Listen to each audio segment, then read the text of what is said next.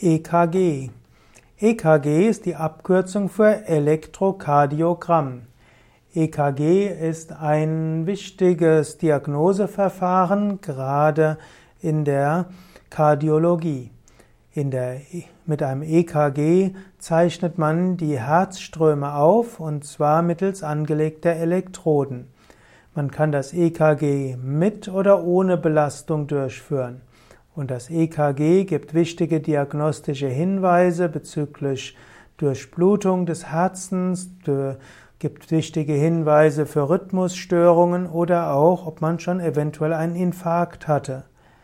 EKG kann aber hm, nicht alles auf einmal sagen. Es gibt auch das Langzeit-EKG und wenn jemand äh, Herzprobleme hat, bevor er dann schwerwiegende Medikamente zu sich nimmt, sollte besser erst ein Langzeit-EKG machen, nicht dass ein einmal gemachtes EKG eine punktuelle Diagnose ergibt, die eigentlich nicht zu behandeln ist.